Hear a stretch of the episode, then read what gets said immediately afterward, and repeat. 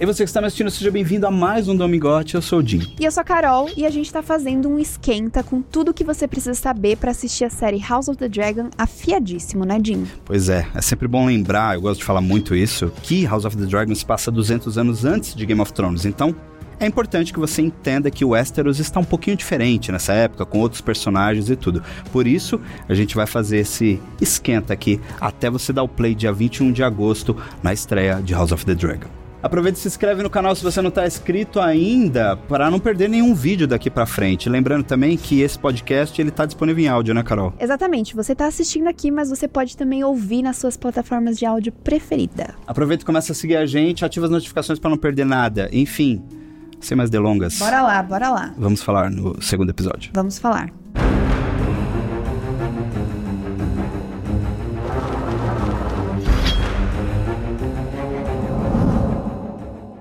Chegou nesse vídeo, caiu de paraquedas, saiba que esse aqui é o segundo episódio. A gente tá fazendo esse esquenta em vários episódios. Esse é o segundo, então eu super recomendo que você assista o primeiro, porque a gente já fez vários links de Game of Thrones com House of the Dragon, com o que aconteceu antes. Então é muito importante que você assista o primeiro vídeo antes. Dinho, terminamos o último episódio quentíssimos, com fofocas quentíssimas de quem?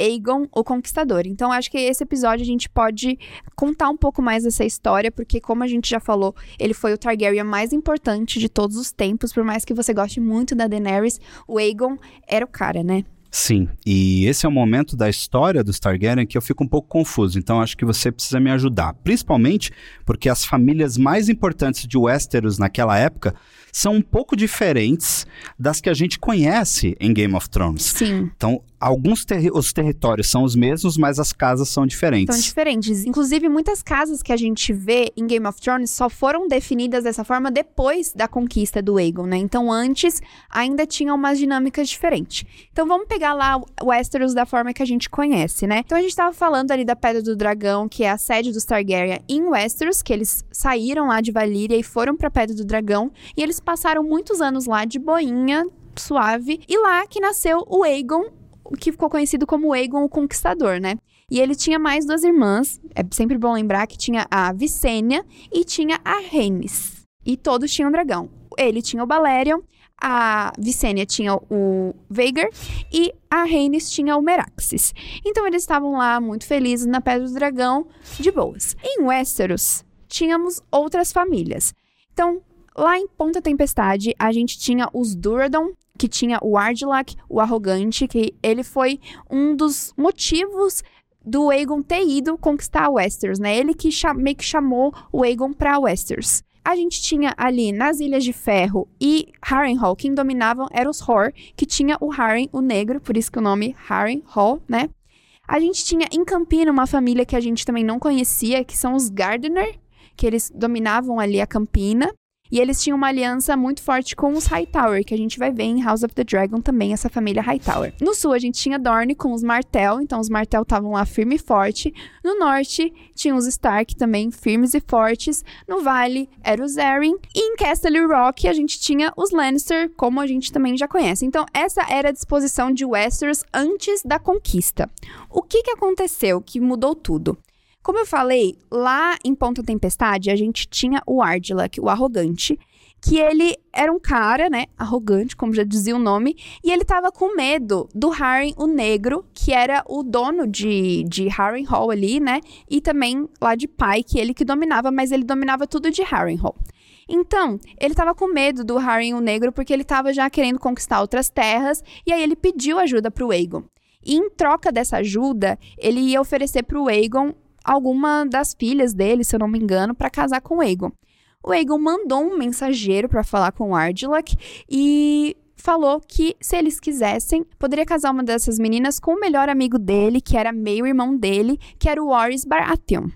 Que na, na época os Baratheon não tinham escudo, eles eram uma família assim, meio de bastardos, né? Porque o Warys ele era um bastardo, na verdade, por isso que ele era meio irmão do, do Aegon. Isso é bom você falar, porque na rebelião do Robert, uma das coisas que ele utilizou foi que ele tinha sangue Targaryen. Exato. Então faz muito sentido também. Né? Exatamente, porque a linhagem Baratheon tinha uma relação com os Targaryen de muito antes, né? Então o Robert usou isso também para reivindicar o trono. E aí, ele mandou esse mensageiro falando, né, de, que, desse possível casamento com o Warris. E o Ardilak achou uma ofensa, cortou as mãos do mensageiro, mandou pro Aegon e falar: é isso que você vai ganhar de mim, ó. É isso aí que você vai receber de mim. E aí o Aegon pensou: quer saber? Eu vou por conta própria, conquistar o Westeros. E aí ele pegou, ele e as irmãs dele, a Vicênia e a Rhaenys, e eles foram, atravessaram lá, saíram da, da Pedra do Dragão e chegaram ali em Westeros onde a gente conhece hoje como King's Landing, mas na época não era nada.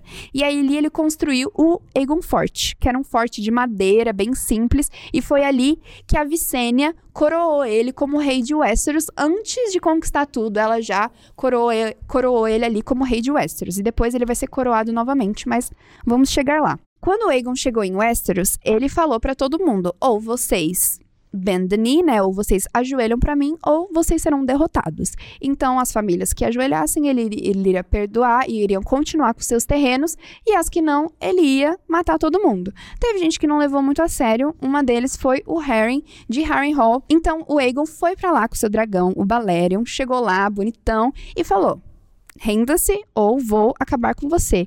E o Harry falou: não, porque os meus muros são altíssimos. Se você não lembra de Harrenhal, ela aparece muito em Game of Thrones, né? Aquele castelo gigantesco que aparece com umas pedras meio derretidas em Game of Thrones que foi aí que rolou isso, né? Na segunda temporada, né? Na Quando segunda temporada. A área, inclusive, ela, ela faz esse questionamento, né? Tá a área, o Gendry e o Torta Quente. Torta Quente. Eles estão. Eles foram capturados, né? E aí eles estão lá como prisioneiros. E eles chegam e vê esse castelo gigante de pedra meio derretido, assim, gente. O que, que pode ter derretido esse castelo, né? E eu não lembro quem fala, mas fala fogo de dragão, né? Só fogo de dragão mesmo para derreter.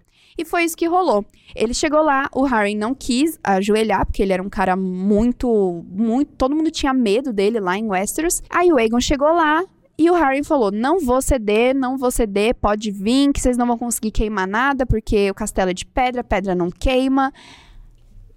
Não, inteligentíssimo é, esse argumento, né? Pedra não queima, Exato, mas assim. Mas as pessoas. Pessoas né? queimam assim. e as coisas que tem dentro do castelo queimam também. Obviamente. E aí o, o Aegon falou: então tá bom, então part... na hora que escurecer, você será extinto.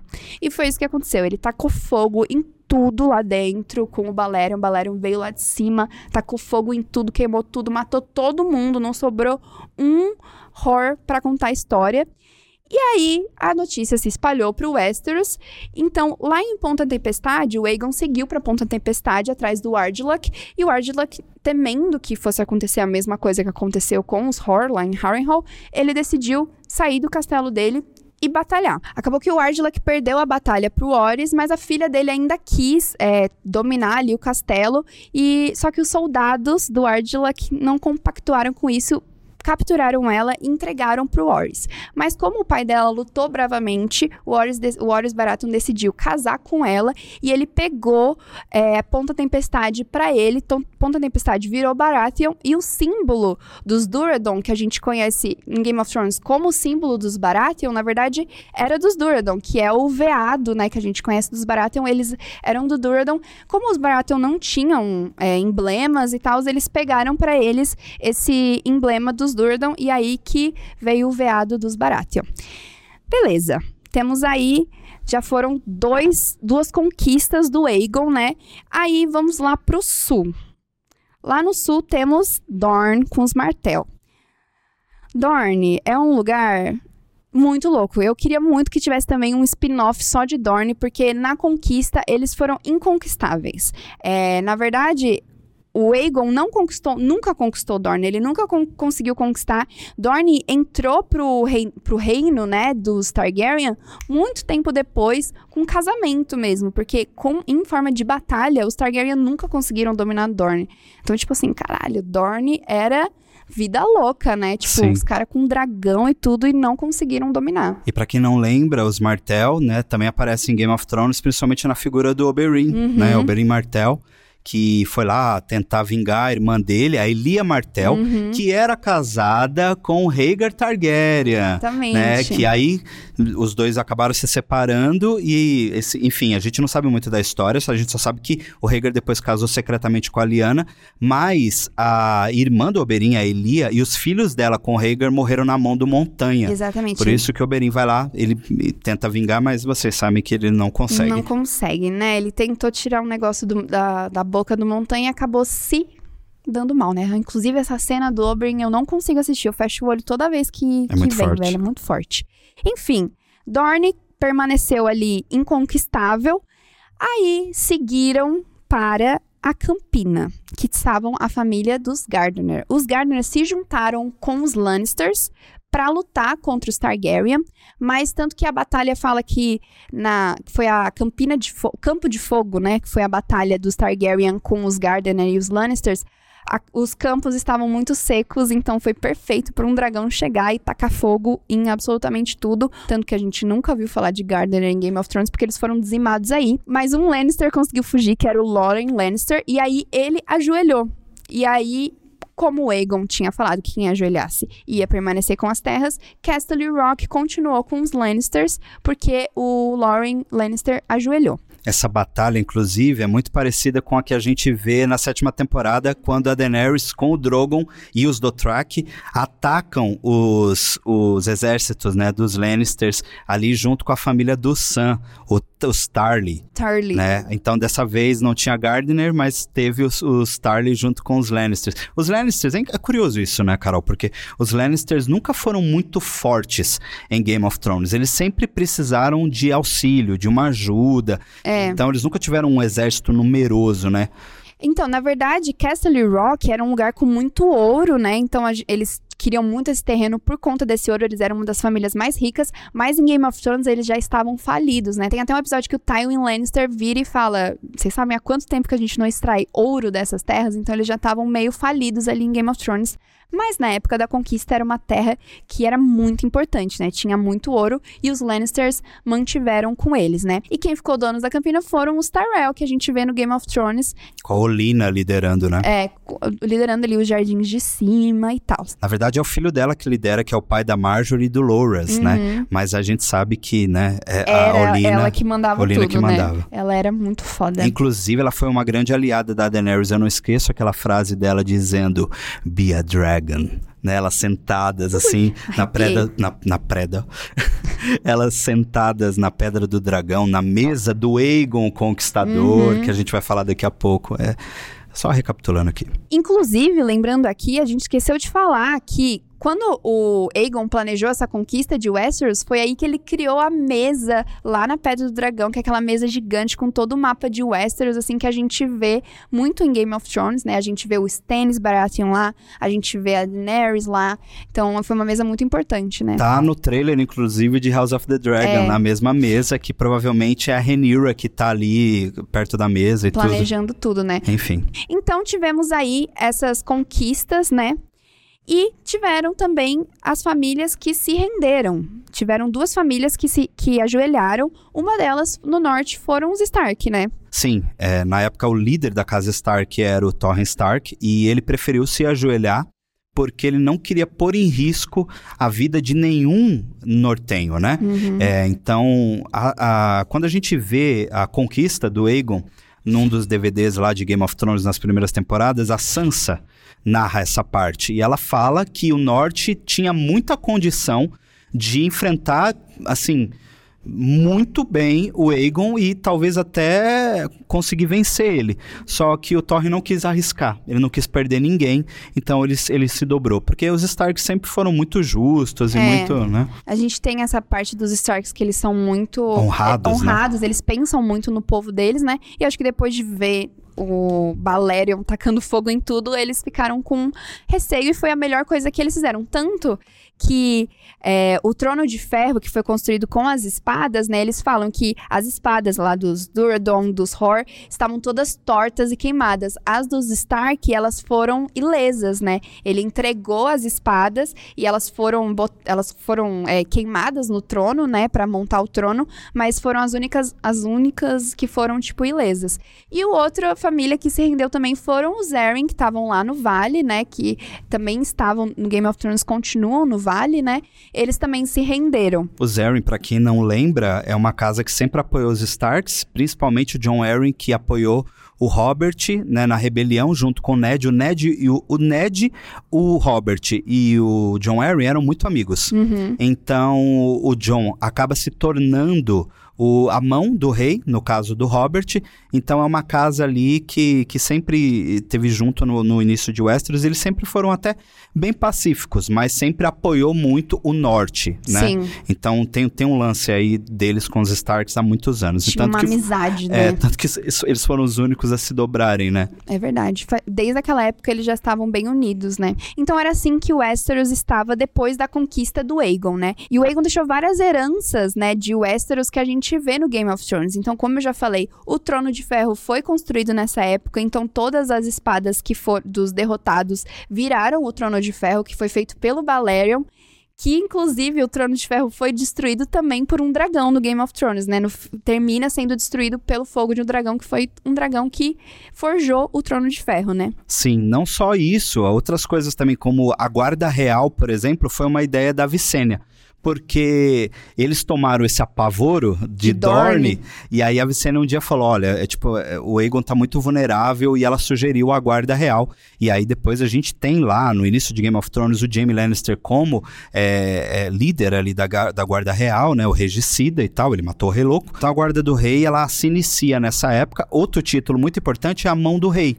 Mão né? do rei. E a primeira mão do rei foi o Warris Baratheon, que era o meu irmão, né? A gente já falou dele aqui.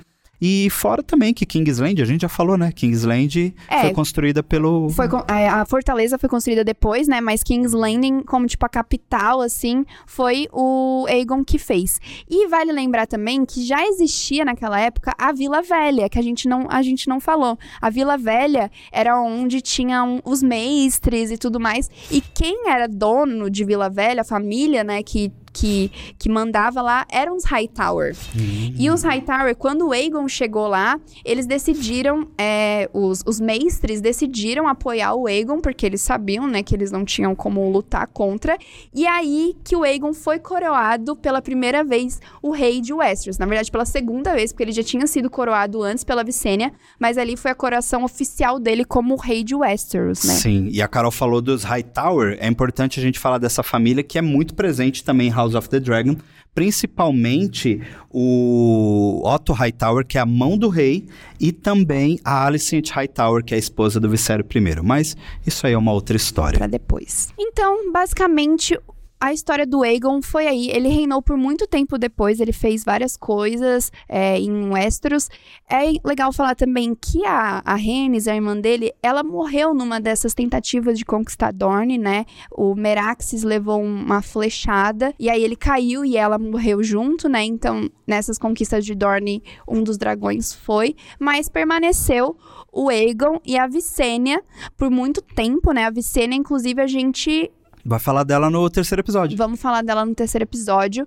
E acho que foi isso, né, Dinho? Acho que a gente conseguiu dar uma pincelada legal aí na história do Aegon. Se vocês tiverem alguma dúvida, deixa nos comentários também. A gente tá super disposto aí a conversar e responder as dúvidas de vocês. Espero que vocês tenham entendido, espero que vocês tenham gostado. E bora pro próximo episódio, né? É isso.